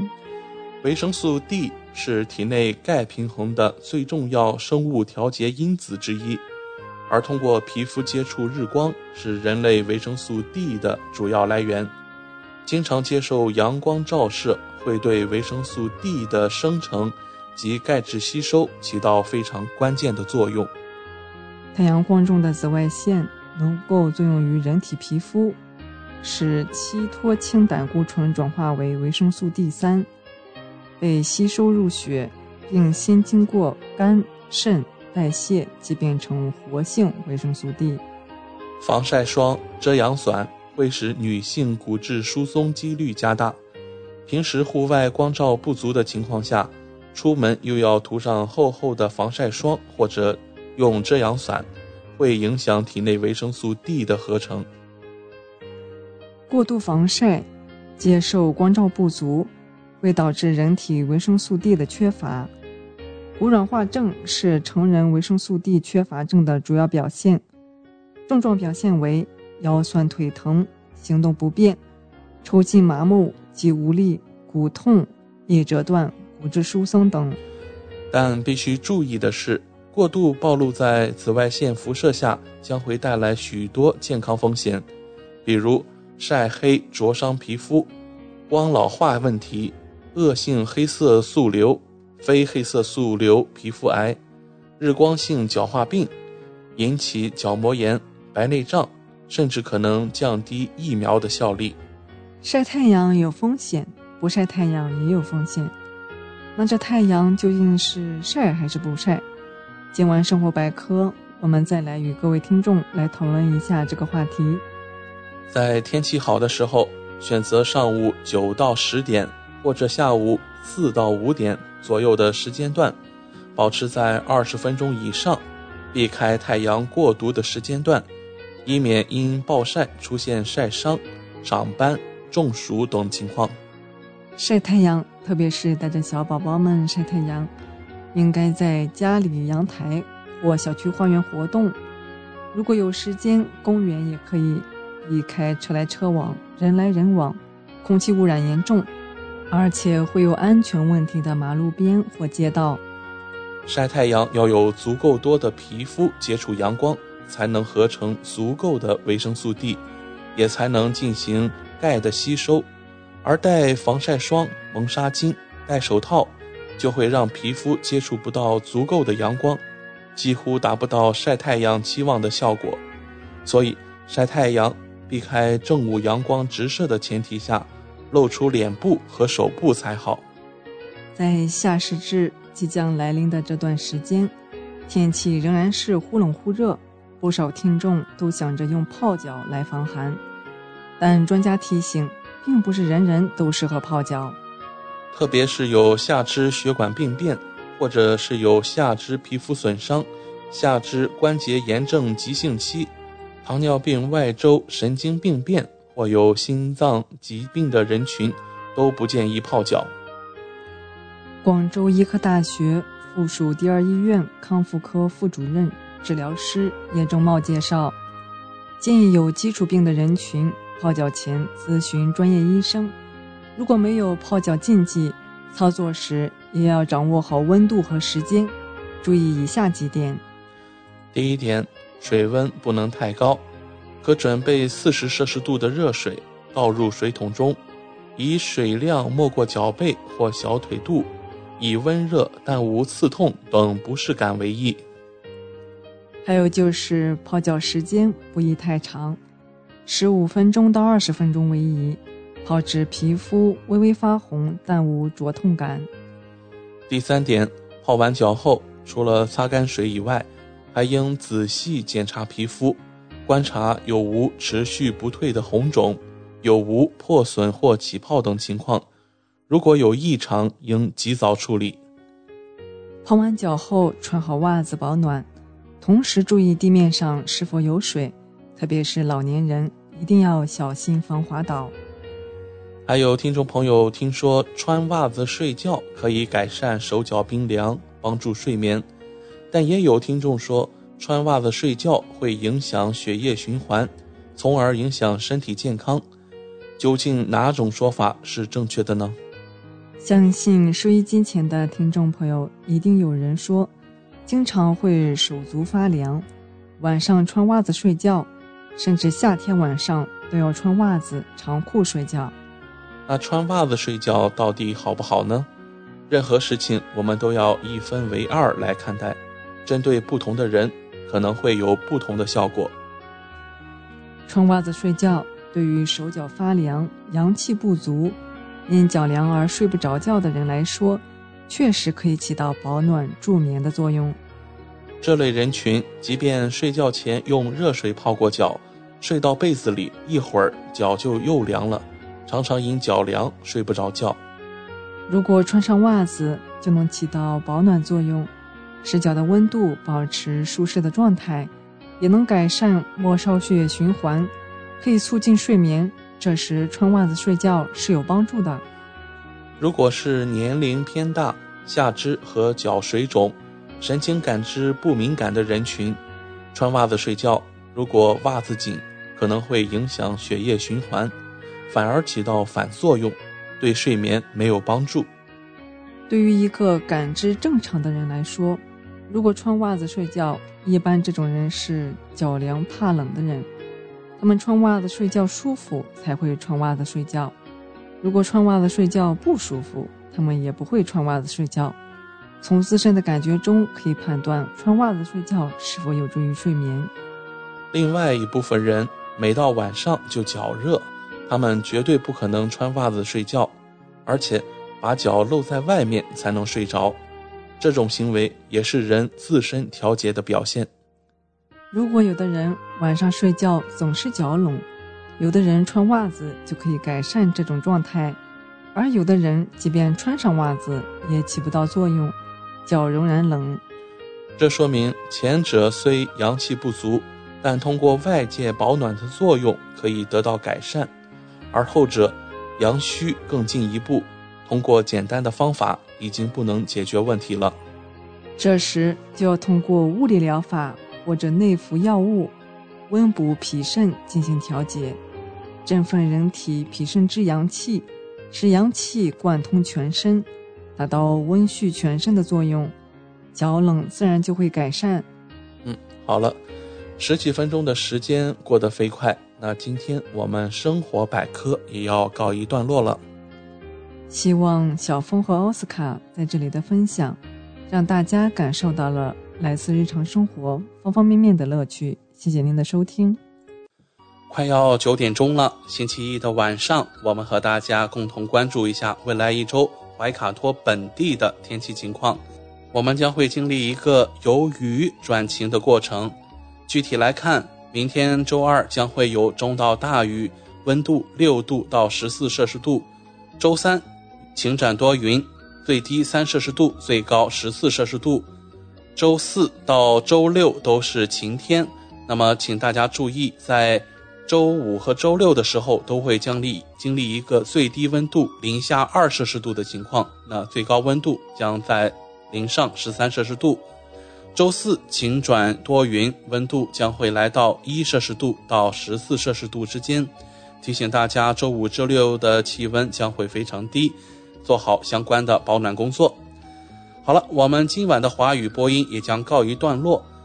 您可以通过微信公众服务号“博雅文创”收听我们带给您的二十四小时精彩的华语广播。今晚主播奥斯卡、小峰、轩轩在这里祝愿各位听众朋友们晚安。我们在明天的黄金时段空中点播，再见。怀卡托华人之声，音质天成，悦动人生，伴我随行。怀卡托华人之声，音质天成，乐动人生。伴我随行。You are listening to Waikato Chinese Voices. Follow our radio, share the world. 您正在收听的是 FM 八十九点零怀卡托华人之声广播电台节目，我们在新西兰为您播音。For more episodes, use the accessmedia.nz app for iOS and Android devices, or subscribe to this podcast via Spotify, iHeartRadio, or Apple Podcasts. This free FM podcast was brought to you with support from New Zealand On Air.